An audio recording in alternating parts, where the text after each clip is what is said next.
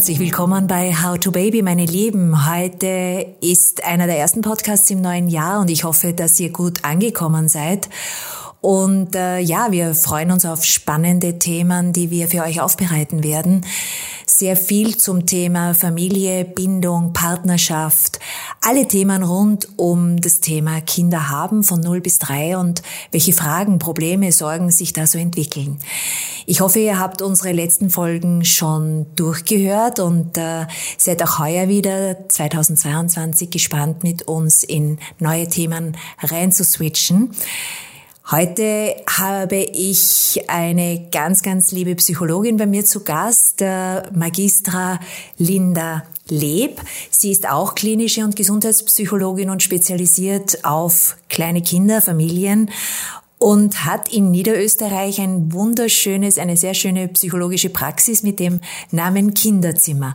Und ich würde euch gerne in dieses Kinderzimmer heute entführen und mit der Linda zum Thema Rivalität bei Geschwistern sprechen. Wenn ihr ein Baby habt und ihr plant ein zweites oder ihr habt schon zwei oder drei, dann wisst ihr, wovon ich spreche. Äh, dieses zweite Baby ist mitunter für die Erstgeborenen eine Erschütterung eine Entthronisierung, ein Trauma. Das kommt ganz darauf an, wie ihr das Kind vorbereitet habt, wie ihr euch vorbereitet habt und wie ihr damit umgeht. Und äh, ja, all das, was man dazu bedenken muss und soll, möglicherweise schon bevor das zweite zur Welt kommt, das wird uns die liebe Linda erklären. Hallo, herzlich willkommen, Linda. Danke für dein Kommen. Ja, hallo, schön, dass ich da sein darf heute. Super wunderbar, dass wir zum Thema Geschwister und äh, ja, welche Herausforderungen das bietet, einen Erstgeborenen, eine Erstgeborene und Geschwisterkinder dann äh, bei sich in der Familie aufwachsen zu haben. Darf ich jetzt mal ganz spontan äh, reingehen, weil mir das wirklich auch persönlich so, eine An so ein Anliegen ist, weil ich habe das Gefühl, ich habe Jahre, Jahrzehnte äh, nicht bedacht, welche Fehler man machen kann, wenn man sich freut auf ein zweites Kind und man macht es so, ja, natürlich, jetzt haben wir ein Kind, jetzt wollen wir ein zweites, dann hat es ein Geschwisterchen und es sind ja so viele Vorteile.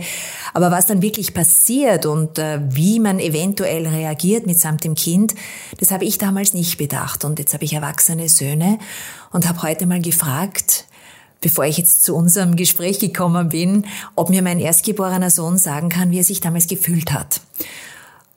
Und er hat gesagt, nein, Mama, leider, ich kann mich nicht mehr erinnern. Meine Söhne sind genau 23 Monate auf den Tag genau mit Altersunterschied. Ich erinnere mich nur, dass mir mein damals hervorragender Kinderarzt gesagt hat, als ich ihn gefragt habe, unmittelbar nach der Geburt des Zweitgeborenen, wie ich jetzt umgehen soll mit der Eifersucht oder der Irritation meines Ersten, sagt er, Frau Russo, stellen Sie sich vor, Sie kommen am Montag ins Büro, haben die gleiche Arbeit, aber 50 Prozent weniger Gehalt. So fühlt sich jetzt circa ihr Sohn. Das war sehr ziemlich treffend der Vergleich klar ja. und sehr pragmatisch und ich bin irgendwie völlig irritiert und mir dachte, okay, ja, jetzt äh, das ist eine eine Disruption.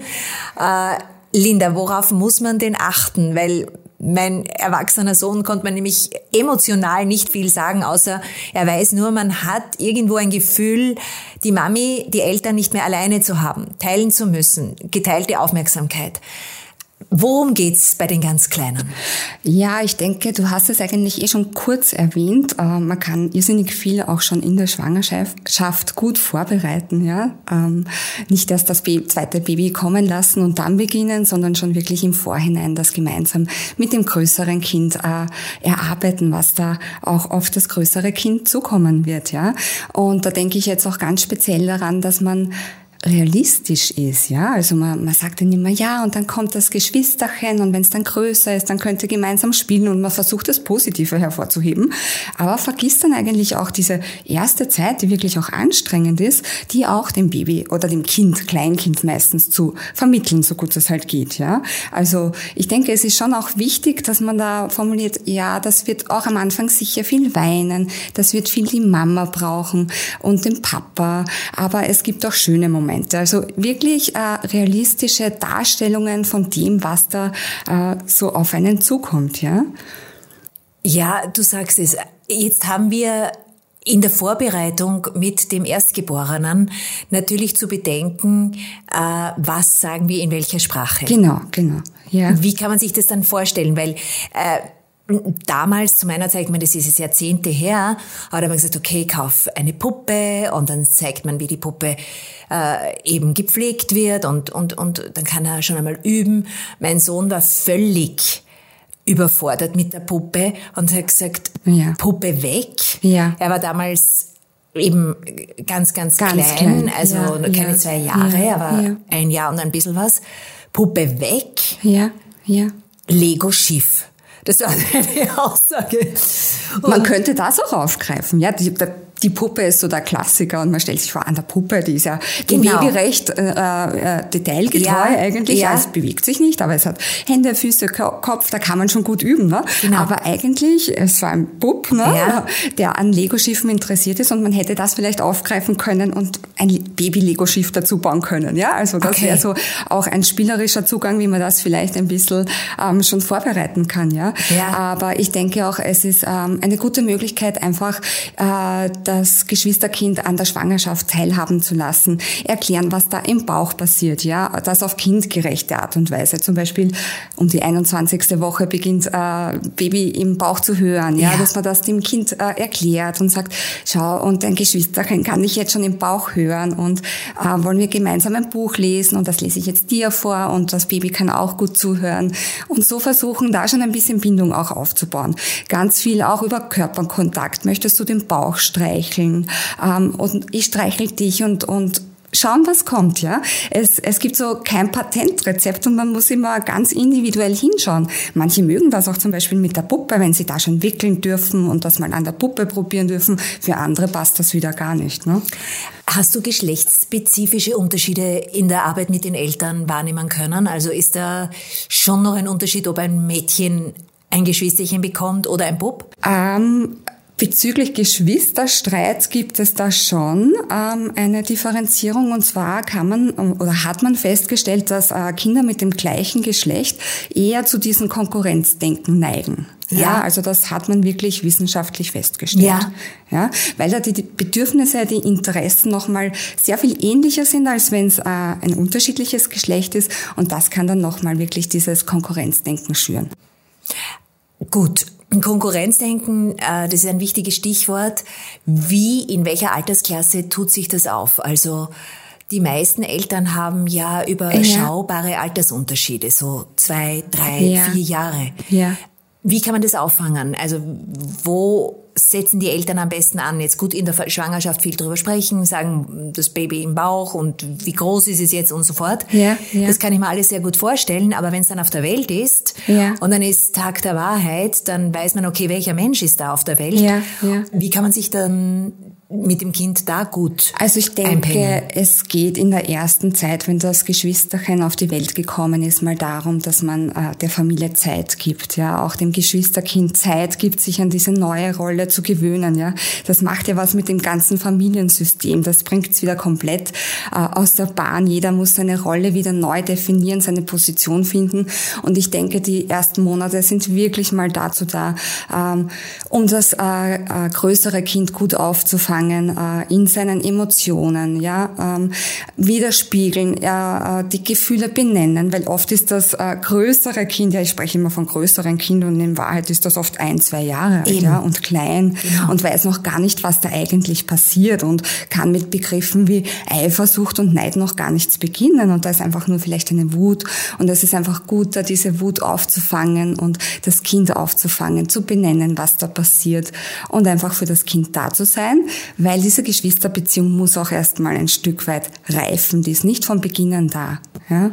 Wie auch. Ja, ja, ja. ja.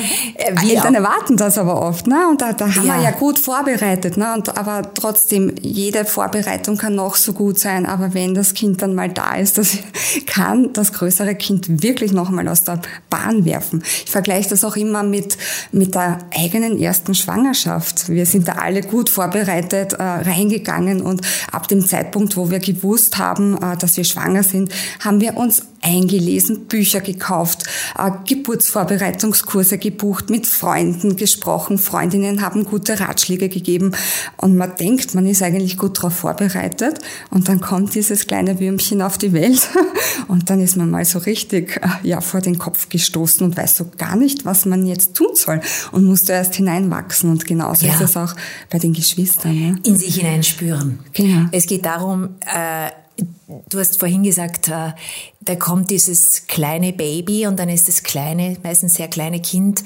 als Erstgeborenes, äh, das das mit äh, im Familienleben reinkalkulieren muss. Ja. Und man beginnt leider Gottes auch sehr viel zu vergleichen. Genau. Ja, man sagt, okay, wie war das beim ja. ersten? Du sagst es gerade, ja. mit dem ersten Kind schwanger sein äh, war für mich komplett anders als mit dem zweiten schwanger sein und nochmal ganz anders als mit dem dritten schwanger sein. Man selbst ist ja auch immer anders, Gott sei gedankt, ja, mhm. weil wir uns ja weiterentwickeln, weil wir uns ja auch äh, sehr angenehm normalisieren, ja, weil wir nicht mehr dieses oh, ich bin schwanger. Und, und alles, wie du sagst, nur mit, dem Kopf. Und ich bereite mich vor und ich spreche, das ist das Hauptthema beim ersten Kind. Das ist, wage ich jetzt zu behaupten, gar nicht immer so gut, äh, weil die zweiten Kinder profitieren ja dann doch von der äh, Gelassenheit der Mama viel mehr, von diesem, ja, ich weiß, wie es geht, ich habe Selbstvertrauen. Und das werde ich schon schupfen. Ja, beim dritten ist es dann wieder anders. Das sagen ja die Eltern der Mehrlingskinder allesamt. Ja, und ähm, gibt es ja auch genügend Sprichworte dafür. Aber Jetzt zurück zum ersten Geschwisterkind. Ja. Ich glaube, worauf man achten sollte, ist diese Kommunikation und diese Aufmerksamkeit sich selbst gegenüber, wie reagiere ich und auch dem Kind gegenüber, auch dem Partner gegenüber ganz klar und vor allem, ich komme wieder zurück, nicht vergleichen. Genau, das ist ein ganz ein wesentlicher Punkt, ja. Und der ist auch oft ausschlaggebend dafür, dass diese Geschwisterrivalität überhaupt ja. ähm, die ist prinzipiell da, weil sie evolutionsbiologisch einfach in uns verankert ist. Ja, das ist vorprogrammiert ein Stück weit. Aber es wird oftmals wirklich durch diese elterliche Haltung, beispielsweise durch Vergleiche, nochmal verstärkt. Ja. Mhm. Und das ist etwas, was man, wo man gut drauf schauen kann. Ja. Also wir Menschen neigen ja alle dazu, dass wir vergleichen. Ja, das beginnt schon bei der Geburt des ersten, ersten Kindes, wo man vergleicht, so Geburtsgewicht oder Gewichtskurve, ja, ja, liegt da das Kind noch drinnen oder nicht? Das tun wir einfach und unter den Geschwistern machen wir es dann nochmal verstärkt. Ja. Ähm, das hat so ganz unterschiedliche Gründe und wir meinen es ja oft auch gar nicht böse. Ja. Manchmal passiert so ein Vergleich, weil wir uns gerade freuen über ein bestimmtes Verhalten. Also zum Beispiel, ach, ich freue mich so, dass du dieses Puzzle beim ersten Mal jetzt geschafft hast bei deiner Schwester hat das Ewigkeiten gedauert. Ja. Das ist so, ja, man freut sich in dem Moment ja. so, aber dass man da eigentlich äh, dem, dem anderen Geschwisterkind äh, so einen Seitenhieb verpasst, ähm, bedenkt man vielleicht gar nicht. Ja. Mhm. Manchmal passiert es auch wirklich, weil man so frustriert ist über das Verhalten des äh, einen Kindes, ja, dass ja. man sagt, kannst du nicht einmal dein Gewand so wegräumen, wie das dein Bruder macht. Ja? Mhm. Äh, in der Hoffnung, dass das eine Motivation ist, aber eigentlich passiert dann genau das Gegenteil, ja. Ja, oder es passiert auch, äh, dass man versucht, so krampfhaft alles gleich machen zu wollen, ja. Ja. Also ja. dieses, äh, ich versuche so gerecht wie möglich Geschenke zu geben, ja, sie ja, gleich ja. anzuziehen und äh, also das ist ja auch etwas, wo man die Individualität und die genau. Eigenartigkeit des jeweiligen Kindes im guten Sinne, im besten Sinne eigentlich missachtet. So ist es, ja. Und es nicht mit einbezieht in die Entscheidung. Genau, genau. Äh, gehen wir jetzt vielleicht auf die Geschlechterrolle zurück. Ja, ja. Äh, du hast ja bist ja auch Mama von zwei. Mhm. Äh, deine Erstgeborene ist ein Mädchen. Genau. Und zweite? Ist ein Sohn. Also ich Und wie war das? Die, also nach der Geburt oder die erste Nein, generell, Zeit? wie ist deine Tochter mit dem Bruder zurechtgekommen? Ja, also ambivalent, muss ich sagen. Also bei meinen Kindern ist es so, dass die einen Altersabstand haben von zwei Jahren und zwei Monaten. Mhm. Und sie Natürlich habe ich vieles versucht umzusetzen, sie gut darauf vorzubereiten und ich muss sagen, sie war natürlich ähm, sehr interessiert an dem Geschwisterkind und hat sich auch gefreut über ihren kleinen Bruder und dass sie große Schwester sein durfte. Aber ich habe schon sehr stark gemerkt, dass sie darunter gelitten hat, dass da plötzlich was anders ist. Ne? Mhm. Also sie war immer schon sehr äh, auf, auf mich bezogen, ein Mamamädchen und hat dann doch einiges mir abverlangt und hat einfach anfänglich wirklich damit zu kämpfen gehabt, dass, dass da jetzt noch jemand ist und sie mich quasi teilen muss. Ja? Wenn jetzt die Kinder, wie du sagst, äh, kämpfen, unter Anführungszeichen, ja, ja. das heißt, wenn wirklich großer emotionaler Stress ja, entsteht, wenn sie traurig sind, wenn sie nicht wissen, hat mich die Mami jetzt noch so lieb, bin ich jetzt noch genauso wichtig, wie fange ich das auf als Mama? Ähm, ich denke, was ganz wichtig ist, ist, ähm, einfach versuchen, sofern das möglich ist, in diesem stressigen Alltag mit zwei Kindern trotzdem immer wieder Momente zu schaffen, wo man wirklich nur Zeit für das eine Kind hat, ja, wo äh, vielleicht mal der Papa oder die Oma mit dem mit dem Baby spazieren gehen kann, äh, wo man das Handy we weglegt, den Staubsauger beiseite stellt und sich wirklich auf das äh, erstgeborene Kind einlässt und da denke ich, denke ich jetzt gar nicht an Ausflüge oder Kino oder dergleichen, sondern wirklich diese exklusive Qualitätszeit, ja, sich darauf einlassen, was kommt da von dem Kind, was möchte es mit mir machen, möchte es mit mir plaudern, möchte es mit mir zum Gefühl tausendsten Mal eine Kissenschlacht machen oder Verstecken spielen, aber ich denke, es ist einfach wichtig, äh, da Momente zu schaffen, wo man wirklich dem Kind zeigen kann. Exklusive Zeit. Exklusive Zeit. Genau. Du sagst es, aber diese Exklusivzeit, Kindheit, die ist ja eigentlich die gesamte Kindheit hindurch nötig, oder? Auch genau, wenn sie sich dann super gut ja, verstehen. Wenn so ich erinnere es. mich, ja, ja, äh, ich habe zwei Buben äh, dann gehabt, weil der dritte ist ein doch mit größerem Altersunterschied, aber die sind ja dann mit der Zeit zusammengewachsen, haben ja dann äh, gerade im Kindergarten und in der Volksschulzeit und so weiter wurde ja diese Bindung immer stärker und wurde auch diese genau. Brüderschaft immer stärker. Gott sei es gedankt.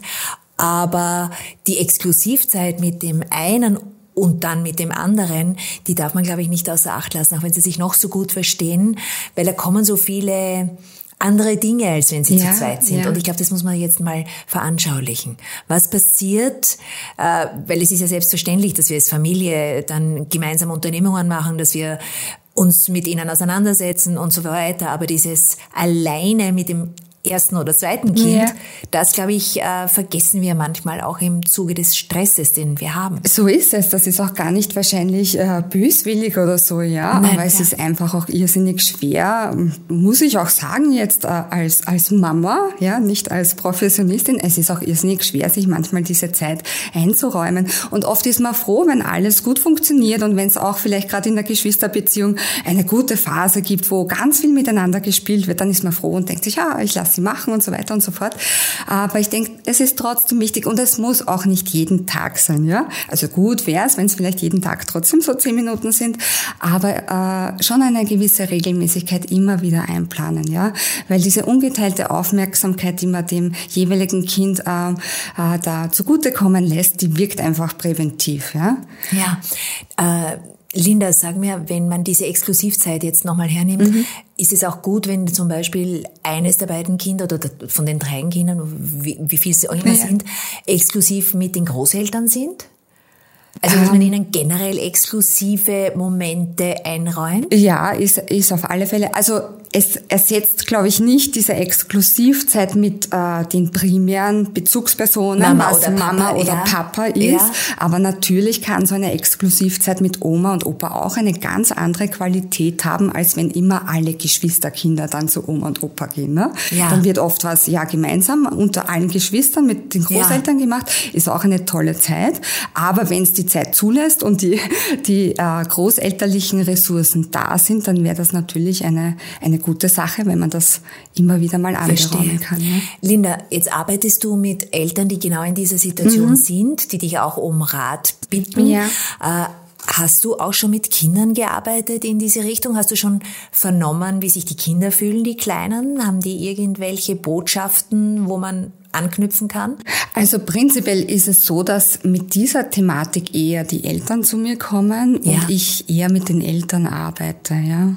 Also es gibt Kolleginnen, die so auch Geschwister-Vorbereitungskurse abhalten, wo man direkt äh, mit den äh, Kindern gemeinsam eben badet und, und äh, diese Thematik rund um, um Schwangerschaft und Geburt ähm, gemeinsam mit den Kindern äh, versucht, äh, ihnen näher zu bringen. Das mache ich persönlich nicht. Äh, ich arbeite primär wirklich mit den, mit den Eltern und versuche den Eltern eigentlich die Tipps für den Alltag und für zu Hause zu vermitteln. Ja. Äh, Gibt es jetzt äh, aus dem Gesamtthema heraus Beispiele, wo die Geschwisterrivalität so stark ist, dass es fast unmöglich ist, weil die Eifersuchts äh, Situation vom Erstgeborenen so groß ist, gibt es da auch fast unüberbrückbare äh, Probleme? Ähm, prinzipiell lässt sich bei jeder Thematik ein Stück weit schon arbeiten und, und ähm, man findet schon Wege, wie man das in, äh, in den Griff bekommt.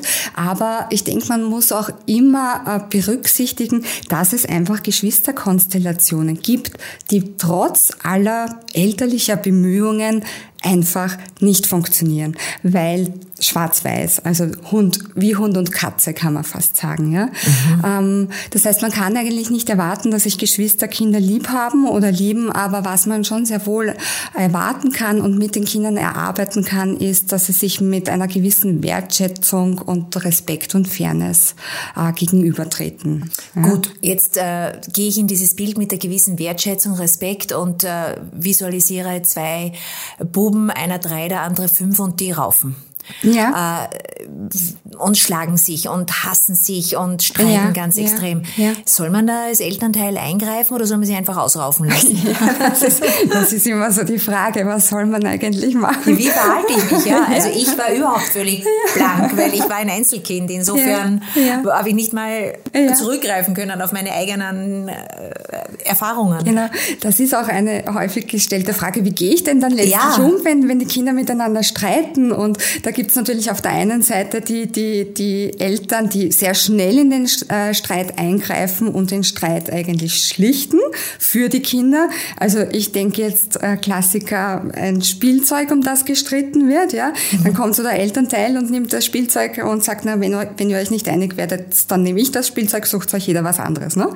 Ähm, das mag zwar vielleicht kurzfristig zu einer Streitschlichtung führen, aber es löst ja das ursprüngliche Problem nicht. Und und was noch dazu kommt, ist, dass man den Kindern eigentlich die Möglichkeit gibt, selbst eine konstruktive Form der Konfliktlösung äh, zu erlernen. Ja? Und äh ja, du sagst es, und auch Frustrationstoleranz zu entwickeln. Genau, genau. Ich ja. erinnere mich, als ob es gestern gewesen wäre, dass mein Erstgeborener, der Lego-Bauer von Passion, unendlich geduldig gebaut hat, gebaut hat und sein kleiner Bruder hat Anlauf genommen, als es fertig war und ist in das jeweilige Konstrukt hineingelaufen, um genau. es zu genau. zerstören. Genau. Und es war natürlich Drama pur.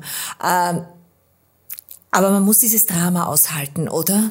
Man muss es ein Stück weit aushalten und begleiten. Genau. Ja, also es ist oft so, dass wir dann versuchen, als Elternteil so die Rolle eines Detektivs oder Schiedsrichters einzunehmen. Ja, wer war, wer? War das? So, ja. Wer hat Schuld? Und, und so diese genau. Fragen zu klären und das so in Wahrheit zu werten. Genau. Ja. Oft versucht man den Größeren da in die Verantwortung zu ziehen, ja, aber das ist in, in, in Wahrheit ja, bringt das möglicherweise nur noch mehr Konfliktpotenzial. Also eigentlich wäre es gut, die Rolle eines Vermittlers da irgendwie einzunehmen und gemeinsam, also das ist ganz wichtig, gemeinsam mit den Kindern an einer äh, gemeinsamen Lösung zu Wie schaut die aus?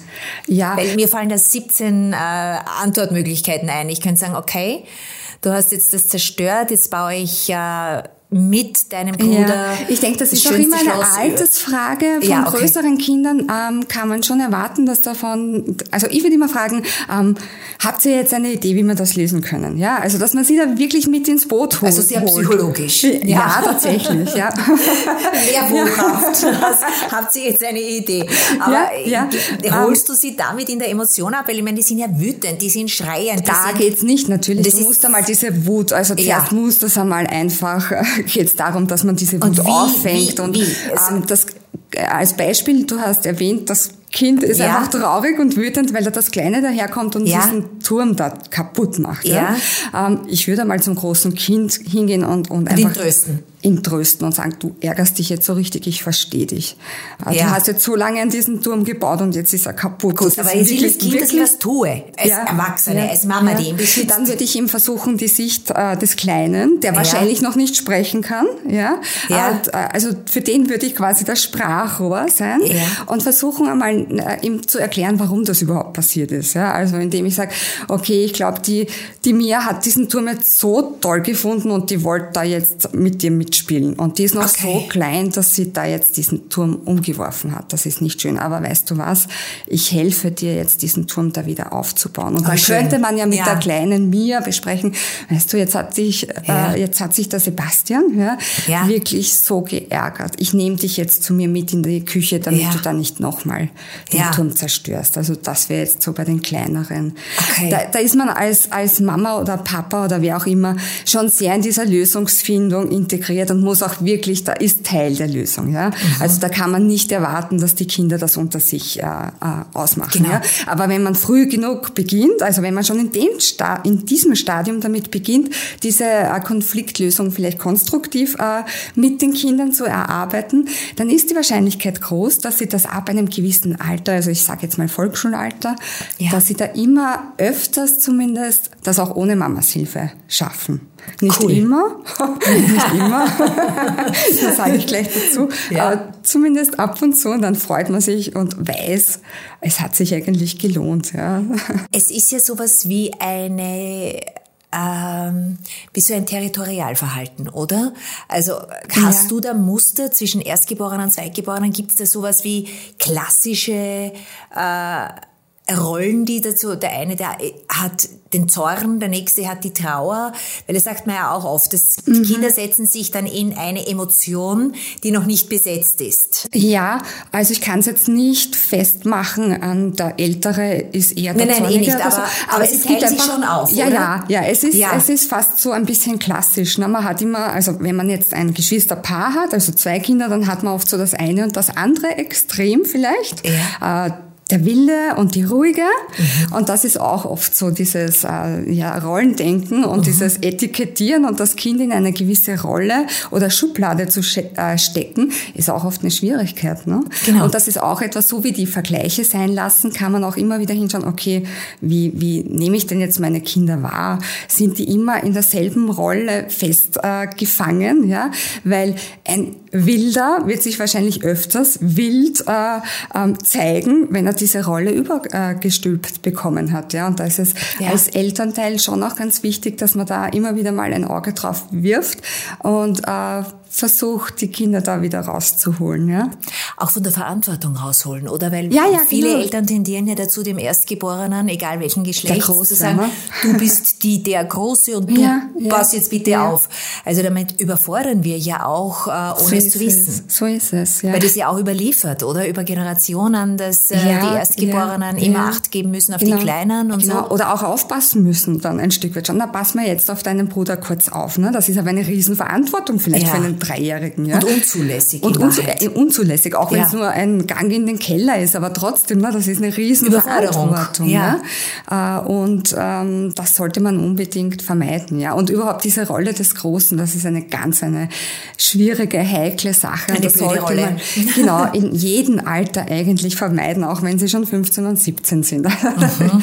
Mhm. Ja, ja, wenn man ihnen doch ein Stück weit wegnimmt, dann äh, genau, an, an diese, Selbstwahrnehmung. Genau. Und, Selbst und teilweise erwartet man ja von den Großen dann Dinge, die sie noch gar nicht selbst erfüllen können. Also ich denke da jetzt gerade, wenn der Große ja in Wahrheit eigentlich erst drei oder vier ist, aber von ihm erwartet man dann dass er sein Bedürfnis aufschieben kann. Ja, das gelingt gerade erst mal. Das beginnt erst in diesem Alter. Ja, oder man verlangt von dem größeren Kind, äh, dass es nicht so wütend sein soll. Ja, aber diese Impulsausbrüche, die passieren in dem Alter noch. Ja, das ist ein, ein Entwicklungsprozess, der die gesamte, das gesamte Kindergartenalter und teilweise auch noch das Volksschulalter betrifft. Ja.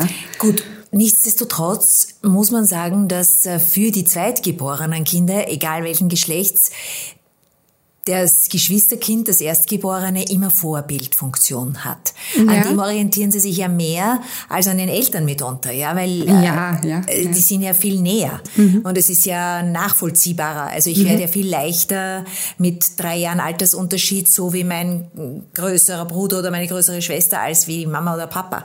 Und es ist vielleicht auch gar nicht cool, so zu hören.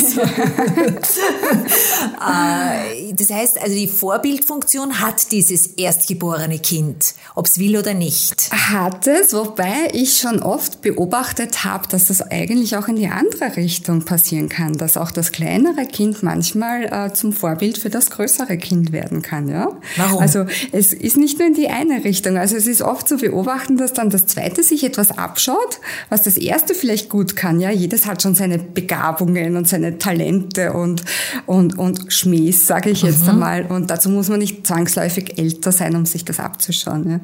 sondern manchmal ist auch wirklich die die andere Seite stärker. Ja, ja. Ja, Erinnert mich wiederum an meinen zweitgeborenen Sohn, der dann aber im gewissen Zeitpunkt, als sein Bruder ihn gefragt hat, spielen wir jetzt, hat er gesagt, ja, ein Euro. genau, genau. Also das ist, äh, das ja. war dieses Geschick von dem Zweitgeborenen. Der hat ein neues Feld bes genau, bestellt. Genau, ja. Genau. Äh, gut, jetzt haben wir gesprochen über diese Exklusivzeit, über die Rolle, über dieses Nicht-Vergleichen. Was sind denn noch wichtige Punkte, die man äh, beachten sollte als Mami oder Papa? Wo ja. sind denn heikle Situationen? Ähm, was ich immer ganz wichtig finde, ist, dass man, das sind jetzt keine heiklen Situationen, aber dass man die positiven Situationen auch wahrnimmt und, ja. und einmal überlegt, okay, wann sind die und, und was sind da für Bedingungen und wie kann man diese positiven Situationen vielleicht ähm, öfters stattfinden lassen, ja. Ähm, also das stärkt dann nochmal dieses Wir-Gefühl auch unter den Geschwisterkindern und das trägt dann wiederum dazu bei, dass vielleicht weniger häufig gestritten wird oder dass mhm. weniger häufig da diese Eifersucht da ist. Oder auch die elterliche Energie sich so dreht und wandelt, wenn man sagt, okay, pa, es ist so eigentlich so gut gelaufen heute. Ich bin so dankbar, dass es ja, so eine schöne ja, Situation ja, war und aus dem schöpft man und das vermehrt sich ja auch wiederum als Energiefeld. Ähm, Liebe Linda, der Jesper Juhl, der natürlich mhm. allen bekannt ist, der sagt, wenn man wirklich als Elternteil, und da würde ich mich jetzt auch mit hineinnehmen, äh, sich reflektiert und was man vielleicht nicht gewusst hat oder nicht beachtet hat oder keine Zeit hatte, selbst überfordert war, der rät äh, den Kindern durchaus, auch egal wann, zu welchem Zeitpunkt, zu sagen, es tut mir leid, dass äh, deine Gefühle von mir nicht ernst genommen wurden oder dass mhm. ich auf deine Gefühle nicht so gut achten konnte und dass ich sie übergangen habe. Was sagst du da dazu? Ist das gut? In Bezug auf die... Ähm Mit dem ähm, Kind äh, es abzuholen, dass es ja dann doch auch manchmal frustriert ist, weil es das Gefühl hat, okay, mit mir setzt sich jetzt niemand auseinander, da ist jetzt ja. alles andere wichtiger und ja. äh, das, äh, das Geschwisterkind und äh, der Eintritt in den Kindergarten, die Mama ist mit dem und dem beschäftigt und man, man vergisst oft, dass man ausdrücken sollte, ich weiß, dass du eigentlich Sehnsucht hast, dass ich jetzt mit dir genau. ja. in deinen Gefühlen drinnen mich wiederfinde, aber ich habe es vergessen oder ich habe es nicht ja, geschafft ja. oder ich war überfordert. Unbedingt schon würde ich auf alle Fälle machen. Ja, also gerade ja. wenn man nach einem stressigen Tag das Baby hat viel geweint, hat viel Aufmerksamkeit gebraucht. Ähm, das ältere Kind hat dementsprechend auch reagiert und das hat man aber man spürt's ja dann auch oft so als Mama. Und wenn man dann so den Tag Revue passieren lässt, denkt man sich, ach, eigentlich habe ich so gar keine Zeit jetzt für, für mein älteres Kind gehabt. Und dann ja. tut schon gut, wenn man nochmal zum Kind geht, das in den Arm nimmt. Also vielleicht braucht's auch, je nach Alter, ja, vielleicht braucht's auch gar nicht so viele Worte, aber vielleicht tut einfach mal so eine Umarmung, so eine extra Umarmung. Gerade in Zeiten oder an Tagen, wo es nicht gut gelaufen ist, ja. nochmal gut. Ja. Und einfach in wenigen Worten äh, wiedergeben, was man eigentlich fühlt. Ich weiß, es war heute ein furchtbarer Tag und ich habe ja. so wenig Zeit für dich gehabt, aber lass dich jetzt mal in den Arm nehmen. Ja. Liebe Linda, das waren erste gute Anregungen. Ich freue mich auf äh, weitere Podcasts mit dir jetzt in Gerne. diesem Jahr. äh, danke für deine Zeit, danke für dein Teilen deiner eigenen Erfahrungen. Du hast so ein wunderschönes Zitat auf deiner Homepage und das ist dann in den Show Notes, meine Lieben, werde ich das anführen, wie ihr Magistra Linda Leb äh, findet, also unter ihrem Kinderzimmer ihrer psychologischen Praxis in Niederösterreich. Äh, ihr seht es dann in den Shownotes, wie gesagt. Äh, ich verabschiede mich mit dem Zitat aus deiner Homepage. Im Menschenleben ist es wie auf einer Reise.